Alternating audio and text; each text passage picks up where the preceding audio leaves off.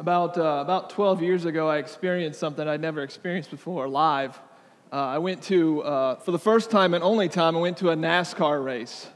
And uh, only time because I'm not a big fan. I really don't know anything about NASCAR except what TV tells you or what ESPN tells you. So I could tell you who the popular drivers are Dale Earnhardt Jr., Jeff Gordon, those type of those drivers. So I was in Atlanta, and, and a group of guys went to, to the NASCAR race there in Atlanta, and it's on a mile and a half track.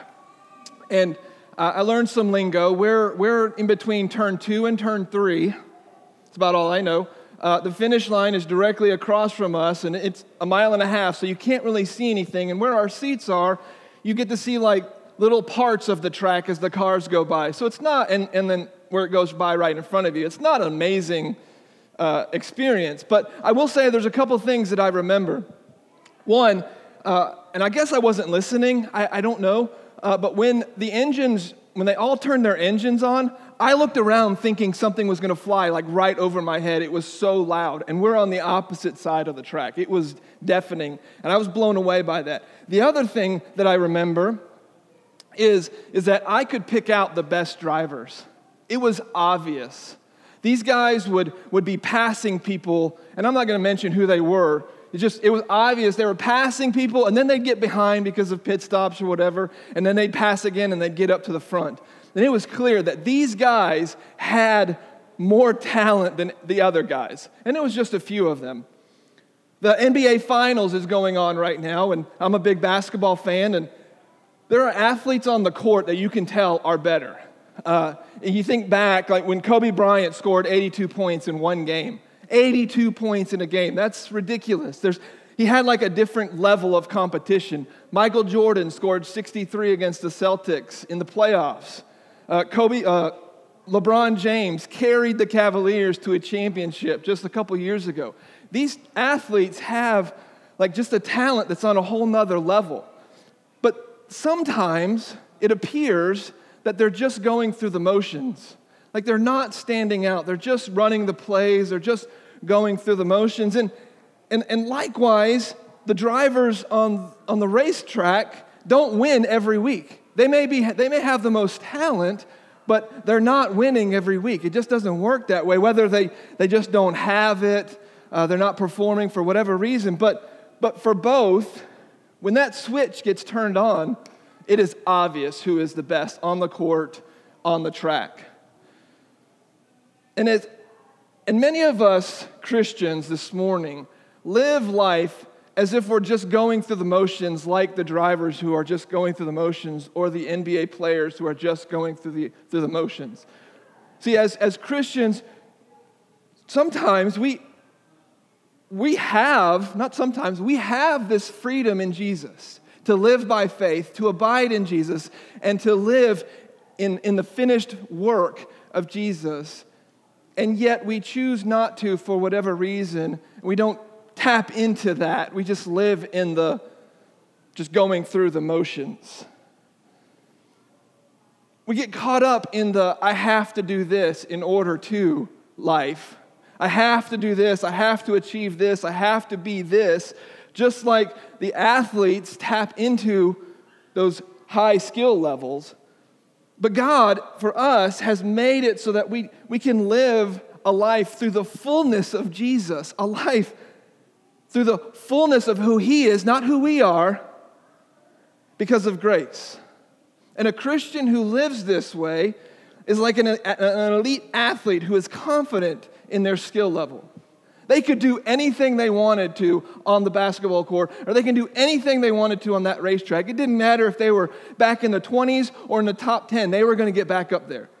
And it doesn't matter for Le- LeBron James or Kobe Bryant, like they were going to score what they're going to score. And you and I can live that way without limits in the grace of Jesus. So we have that ability to be perfectly content with where we are, to be perfectly content with where Jesus has us and what we are doing, and not because of my, our life mantra or the meditation that we do every day or the, the good things that we do or this. Um, the verses that we keep telling ourselves, not because of any of that, but because of the grace that Jesus has shown us. Jesus accepts us completely. Not sometimes, not sort of, but completely. He forgives us completely, and He loves us completely. And it's in that light that we start this summer series called the Summer of Grace. Now, our desire with this, with this sermon series this summer is, is to challenge and encourage all of us to rest in the finished work of Jesus, to find satisfaction in Jesus, and to know with certainty that it's the grace of Jesus that sustains us, nothing else. So this morning, we're going to read from John chapter 1, verses 14 through 18, and it'll be on the screen. Read along with me. And this is God's word to us this morning. It says, And the word became flesh and dwelt among us, and we have seen his glory. Glory as the only Son from the Father, full of grace and truth. John bore witness about him and cried out, This was he of whom I said, He who comes after me ranks before me because he was before me. For from his fullness we have all received grace upon grace. For the law was given through Moses, grace and truth came through Jesus Christ. No one has ever seen God, the only God who is at the Father's side. He has made him known. Grace is a, is a word that our world just doesn't get.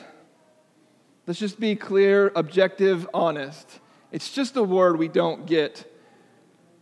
The, the simplest definition is it means unmerited favor or getting something we don't deserve. We get the gift part, giving gifts and just being kind.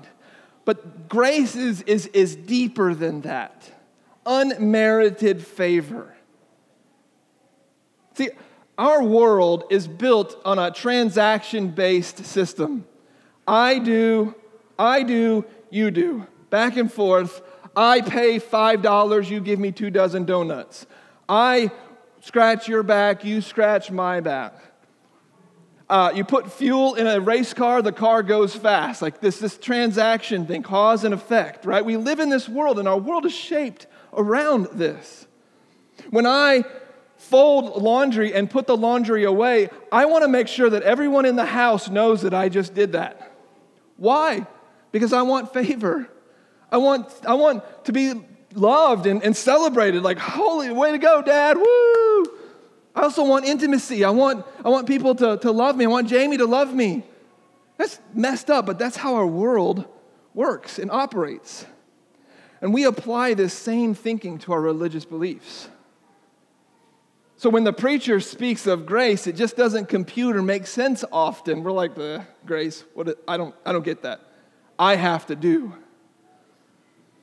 Even, even some of the most devoted followers in this room, followers of Jesus, self proclaiming Christians who love Jesus, find themselves some point in moments where their actions in life say they don't understand grace.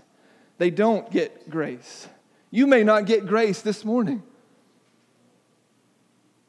You're, you may be working hard to earn God's love this morning, even now as you're sitting listening to me.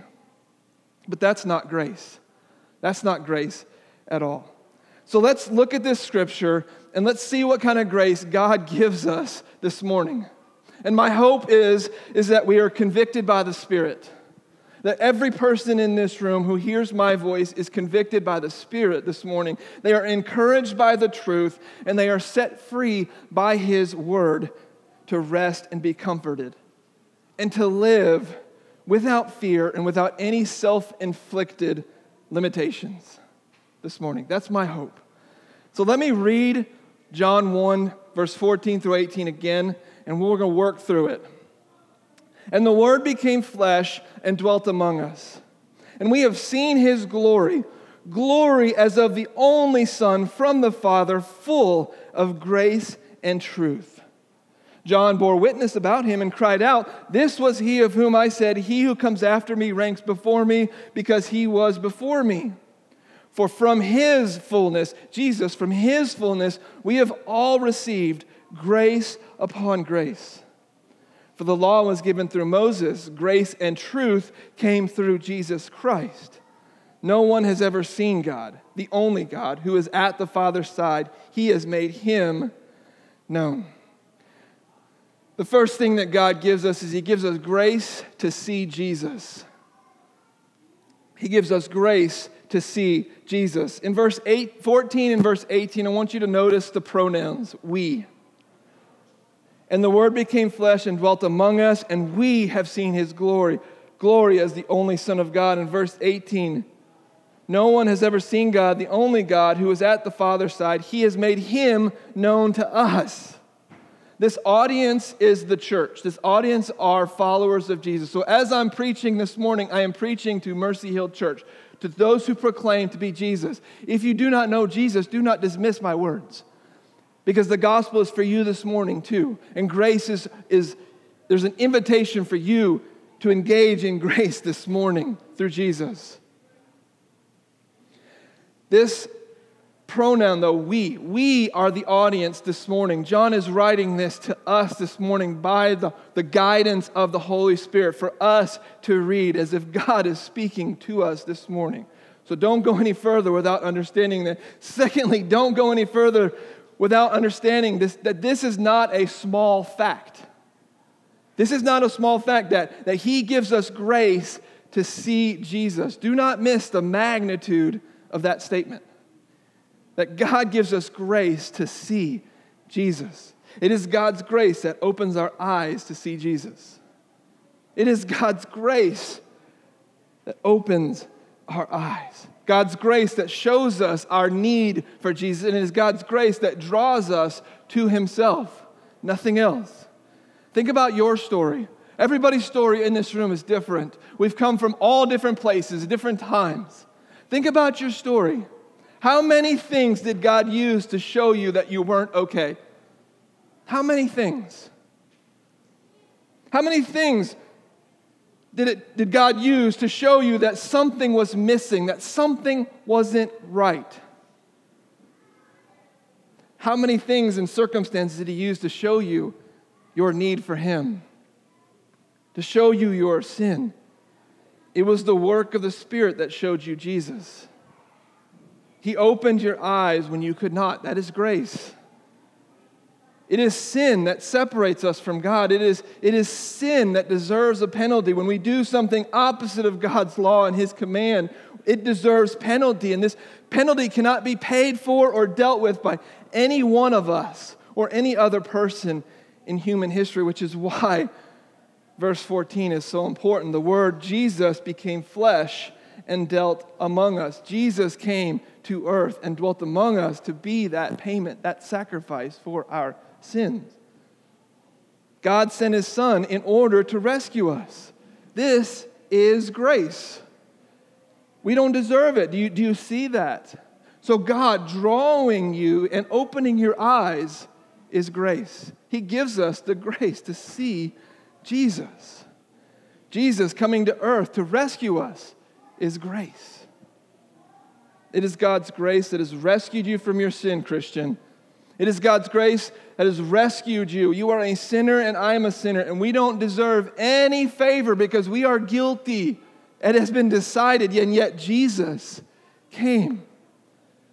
Ephesians 2 4 through 7 says, and we can read it and be encouraged by this, but God, being rich in mercy, because of the great love with which He loved us, even when we were dead in our trespasses, made us alive together with Christ.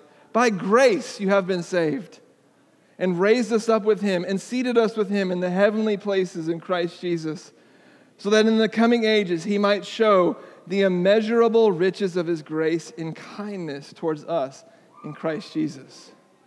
The action was all God's all God's and all grace. God calls you, grace. God saves you, grace.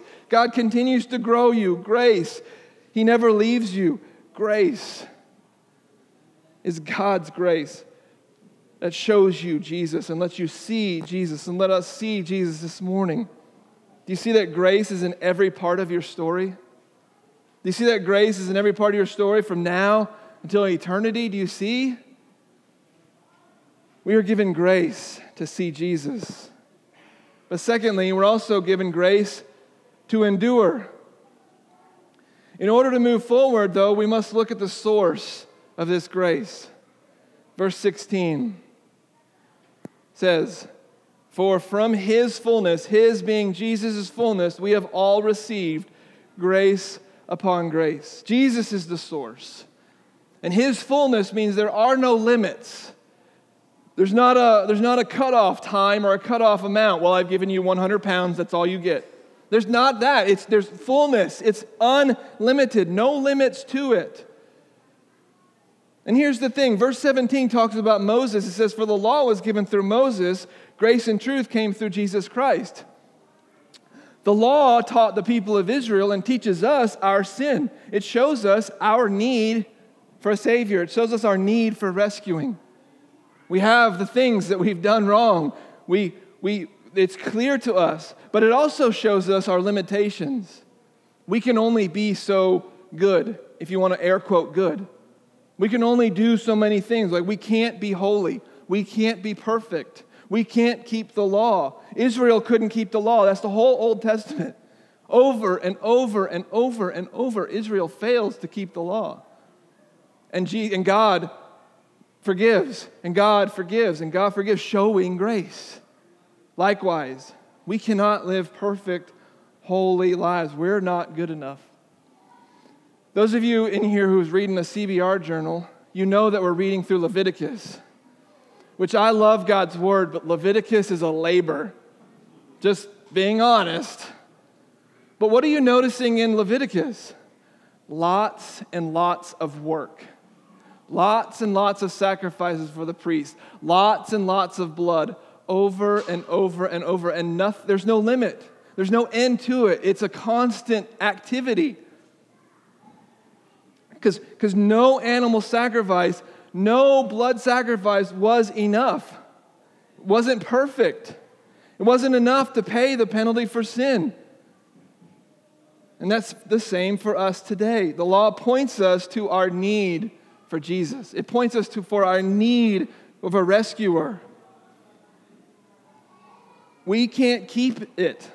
We can't keep the law. We can't keep being we can't be perfect. There's some somebody else had to do that or God had to do something and he did. He sent Jesus. And that's Jesus, grace. And it says, but Jesus is grace and truth. Our scripture says, verse 17, grace and truth came through Jesus Christ. So, grace in the law, but then grace in Jesus. That the law has been fulfilled through him. One final sacrifice. No more. Your sins can be forgiven and paid for because of Jesus. Grace. Final payment. He made a way. He is the sacrifice that Israel needed, and He is the sacrifice that we need. He not only did what the law cannot do, save us, but he also is the source of this grace. From his fullness, nowhere else. So not only is it lim- there's no limits to it, but he's the only source of it. From him we receive grace upon grace, no limits. Do you see that it is the perfect source this morning? John, who wrote this, knew that. That's why he, he wrote verse 15. It says, John bore witness about him and said and cried out, This was he of whom I said, He who comes after me ranks before me because he was before me. In other words, Jesus is better than everything I, I am. Listen to this man. He is above me. I am nothing compared to Jesus because he is perfect and he satisfies. John knew this, that he is the source of grace. And it's only found in Jesus. That source of grace, that fullness of grace is not found in John. John said, uh uh-uh, that's not me. No, I'm not even, I'm not even worthy to buckle his sandals. That's, that is not me. It's Jesus. It's not people. You and I, we, we like to look for, at other people to satisfy. We like to look to other people to, to, to, to satisfy that need of, of grace in our lives. It's not found in people, it's not found in our accomplishments. None of that is grace. He is the perfect source that can satisfy our deepest desires. Our deepest desires to be complete, to be loved, to have purpose. He does this, and there is nothing that we have done to deserve it. It's grace. He does not love us any less, and He does not love us any more. His love is perfect, His forgiveness is perfect, His patience is perfect. There are no limits to how far He will go for you. Think about that statement. There are no limits to how far He will go for you because He gave up everything for you. He left everything. He left the presence of God. He left being God and coming in human form. He left that and separated himself from the Father to, to bear our sin. He gave up everything. Does this mean that, that we can just live however we want to? Is it as if it doesn't matter what we do because, because God's going to love us anyway? Well, Romans 6 1 says, Should we continue in sin that grace may abound? By no means. Absolutely not. And I think if there was a curse word in Scripture, this might be the place. Like, just heck no. There is no way that you can do that. And what Paul is saying in Romans is that you are a new creation. You do not act that way. You do not do that. You're a new creation with new desires and new wants. You cannot continue in sin that grace may abound. It doesn't work. It's an equation that does not work. Dietrich Bonhoeffer, who's a who rebelled against uh, Nazi Germany back in the, in the 1940s, in the 30s and 40s, wrote a book called Life Together. And in the book, he calls this type of grace where we just kind of live as if it doesn't matter, called, he calls it cheap grace. Listen to these words that he writes about cheap grace, and I think they'll be on the screen. Yeah. Cheap grace is the deadly enemy of our church. We are fighting today for costly grace. Cheap grace means grace sold on the market like a cheap jack's wares. Or, in other words, I had to look this up a peddler or like a used car salesman just kind of selling things at, at cheap prices. The sacraments, the forgiveness of sin, and the consolations of religion are thrown away at cut prices. Grace is represented as the church's inexhaustible treasury from which she showers blessings with tre- generous hands without asking questions or fixing limits. Grace without price, grace without cost the essence of grace, we suppose, is that the account has been paid in advance. And because it has been paid, everything can be had for nothing. This is not how God calls us to live. This is not how, this is cheap grace. And cheap grace misses the gospel completely. So here's a little checkup for, for all of us this morning. You might be living in cheap grace if you say something like, I just need to do better. Because your value and your acceptance is in what you're trying to do. You might be living in cheap grace if you say something like, they don't deserve it. Nobody deserves. That's what grace is.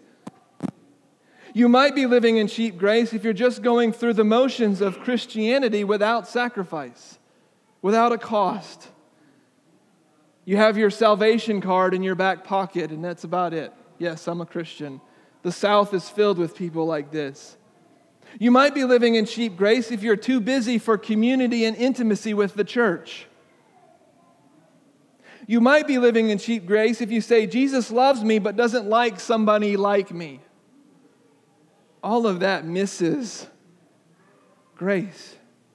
That's a skewed view of grace. That is cheap grace. And that's not the gospel, that's not the, the, the, the grace that Jesus preaches. That's not the grace that John is talking about. That's not the grace we find in and through Jesus. But the opposite the cheap grace is what Bonhoeffer calls costly grace. There is a cost to this life. These are sacrifices, and it is costly grace that sustains us through thick and, thick and thin. Later on, a couple paragraphs later, Dietrich Bonhoeffer, in the same book, talks about costly grace. And listen to this costly grace is the treasure hidden in the field. For the sake of it, a man will gladly go and sell all that he has. It is the pearl of great price to buy, which the merchant will sell all his goods. It is the kingly rule of Christ, for whose sake a man will pluck out the eye which causes him to stumble. It is the call of Jesus Christ at which the disciple leaves his nets and follows him. Costly grace is the gospel which must be sought again and again and again. The gift which must be asked for, the door at which a man must knock. Such grace is costly because it calls us to follow, and it is grace because it calls us to follow Jesus Christ. It is a costly grace. It is costly. It is grace because it calls us to follow Jesus Christ. It is costly because it costs a man his life, being Jesus, and it is grace because it gives a man the only true life, us. It is costly because it condemns sin, and grace because it justifies the sinner. Above all, it is costly because it cost God the life of his Son. Ye were bought at a price. And what has cost God much cannot be cheap for us. Above all, it is grace because God did not reckon his Son too dear a price to pay for our life, but delivered him up for us. Costly grace is the incarnation of God. Grace, costly grace endures. And in it, we endure through it all. Now, some of you in this room might be in a season where, where you seem to have no margin. You're, you're in the busiest season of your life. Life maybe has just exploded with new things, whether it's new job or new kids or new moves or new emotional traumas. And you may be saying, like, this, this is nice, Chris. This is nice. But none of this seems to matter in my situation. This, this situation that I'm in is too difficult. I just need to keep moving forward and life will lighten up soon enough. I, I hear that. Let, let me show you a picture, though, of God's grace from one of the minor prophets. Turn to Zephaniah. If you go to Matthew, go back three books. Zephaniah. Three chapters. In Zephaniah chapter 3, I'm going to read in verse 16 and 17. I want you guys to see this. And before I read it, I want you to remember that Israel was God's chosen people. It is the people that God set apart and said, This is my people. They're gonna, I'm going to be their God, and they are going to be my people. And for us today, we are God's chosen people as Christians. We are Jesus' bride, the church. We have been set apart through Jesus, through grace. And so when we read this, don't get, don't get bogged down by Israel or Zion. Like we are in this text this morning, okay? So, chapter 3, verse 16 and 17 says, On that day it shall be said to Jerusalem, Fear not, O Zion. Let not your hands grow weak. The Lord your God is in your midst, a mighty one who will save. He will rejoice over you with gladness. He will quiet you by his love. He will exult over you with loud singing. So, I mentioned a few minutes ago, Israel has a repeated pattern of, of not choosing God. Sinning, sinning, sinning, repenting, God coming back, God forgiving them, showing them mercy, showing them grace, and then they choose idols, they choose other things. It's just this cyclical pattern for Israel. So we know that. Like they're messed up people, and we are likewise messed up people. And they, ha- they don't deserve any of these words. Like this is a picture of grace. So let's look at this. On that day it shall be said to Jerusalem, Fear not, O Zion. Let not your hands grow weak in the most tense, fearful moments, it is our hands that start shaking more than anything else. You've been there, you've held out a piece of paper, and you're like, oh my gosh, like I must be nerves of something going on. He is saying, let not your hands grow weak. Do not fear. I am with you from head to toe. I am there. The Lord your God is in your midst, the mighty one who will save. This mighty God, the creator of the universe, is there. He is with you now. He will rejoice over you with gladness. Have you ever been rejoiced over? I, I don't know that I can picture, point a time where I've been rejoiced over, except when I read this and I'm reading it and going, He will rejoice over you with gladness. What does that look like? I don't know, but I want to experience it. He will quiet you by His love. The fears that I have are no more. The worries that I have are no more. The anxiety that I have can be no more.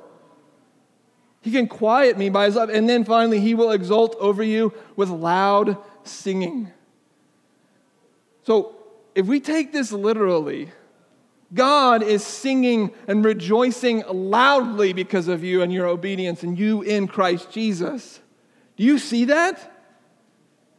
We don't deserve any of this because of but because of Jesus, he is doing these very things this morning. He is rejoicing over your obedience. He is rejoicing over you in Christ Jesus. He is making a loud song. Do you see that this morning? Are you, uh, is that encouraging to you? I don't understand it. That's part of grace. Like, some of it we just don't get. And yet, fear not, O Zion. Fear not, O Christian. Let not your hands grow weak. The Lord your God is in your midst. He is there with you now, even in those moments where it's just too much and life has exploded. A mighty one who will save. He will rejoice over you with gladness. He will quiet you by his love, and he will exult over you with loud singing. Bathe this morning in the truth that Jesus accepts you, that he accepts you now he is with you now and He rejoices over you now. Accept that and sit in that. Rest in knowing that this morning. But not only does He give us grace to see Jesus and the grace to endure, but He also gives grace to see glory. He gives us grace to see glory. What couldn't be seen in the past, being Jesus, is now being seen by us. He is the revelation of God, He is the Word become flesh. We see it this morning. Verse 18 of our text in John chapter 1 says, No one has ever seen God, the only God who is at the Father's side. He has made him known almost like contradictory. Nobody has seen him, and yet we see him. He has made him known in our midst. We see it. It's been revealed to us this morning. Who is at the Father's side. Listen to this real quick. King James Version says it this way in the bosom of the Father. It's a metaphor that, that says that all the secrets were communicated from the Father to the Son. Like it's the closest intimacy. There was this connection, is a connection, right? Closest of relationships. And likewise, through Jesus, we are that close to God. Do you see that through Jesus, we are able to see the glory of mighty God? This, this also means that this life is not the end. That, that we are His and He is ours forever not just the 80 years or 75 years we live here on earth. There is a place where His glory is the source of light, a place where sickness and suffering and difficulty and death does not exist. This is where we will be after this life. This life is temporary. And the most difficult of times that we are, are enduring or will endure, the suffering that we will endure or are enduring, all of that is temporary. Is that comforting to you? Do you see? Like God gives us grace to even see glory. And we're going to experience that glory in His presence. Turn to the end of, of John, John chapter 20. And I want to point this out to you. Not every writer in the New Testament or Old Testament does this.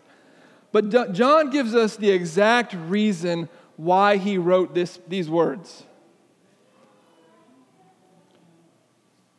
In John chapter 20, verse 30 and 31,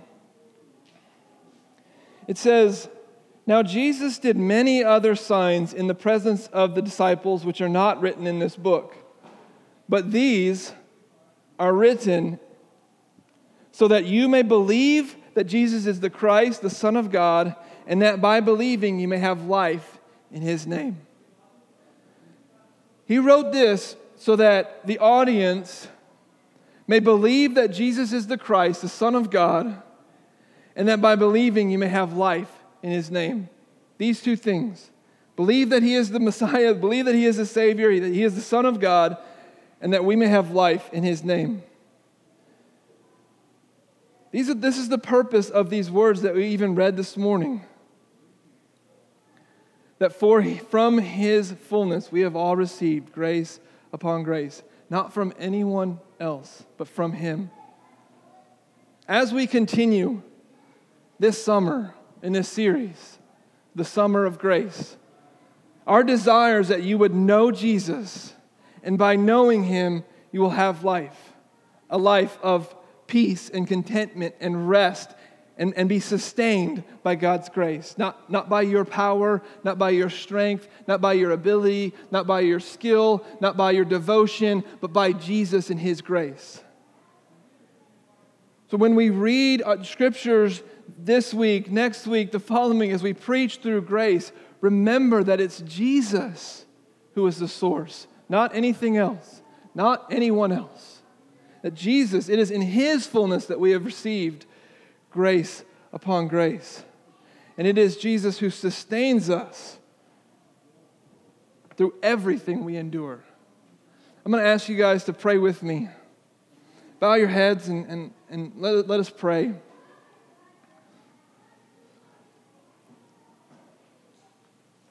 Call the, the people up to, to do the who are serving Lord's Supper this morning, and the band can come up.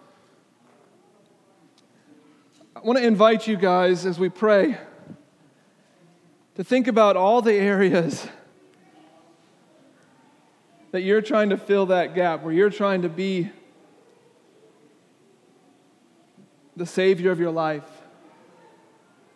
Think about those areas, those moments, those times where you've just chosen to, to follow yourself and just do better and do harder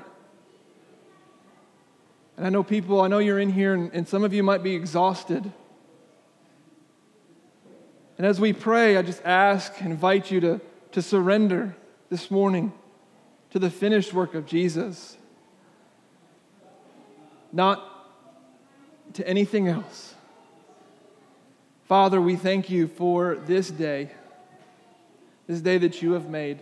And I thank you for your word, that there's power in your word that your word is clear,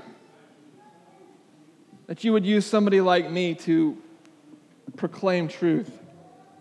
And it's okay because there's power in it, in your word. I pray this morning, God, that we would be obedient to whatever you're calling us to do. God, help us to rest in the finished work of Jesus, to not feel the need to, to do better or be better or fight harder or to work harder or to perform better or to be more devoted.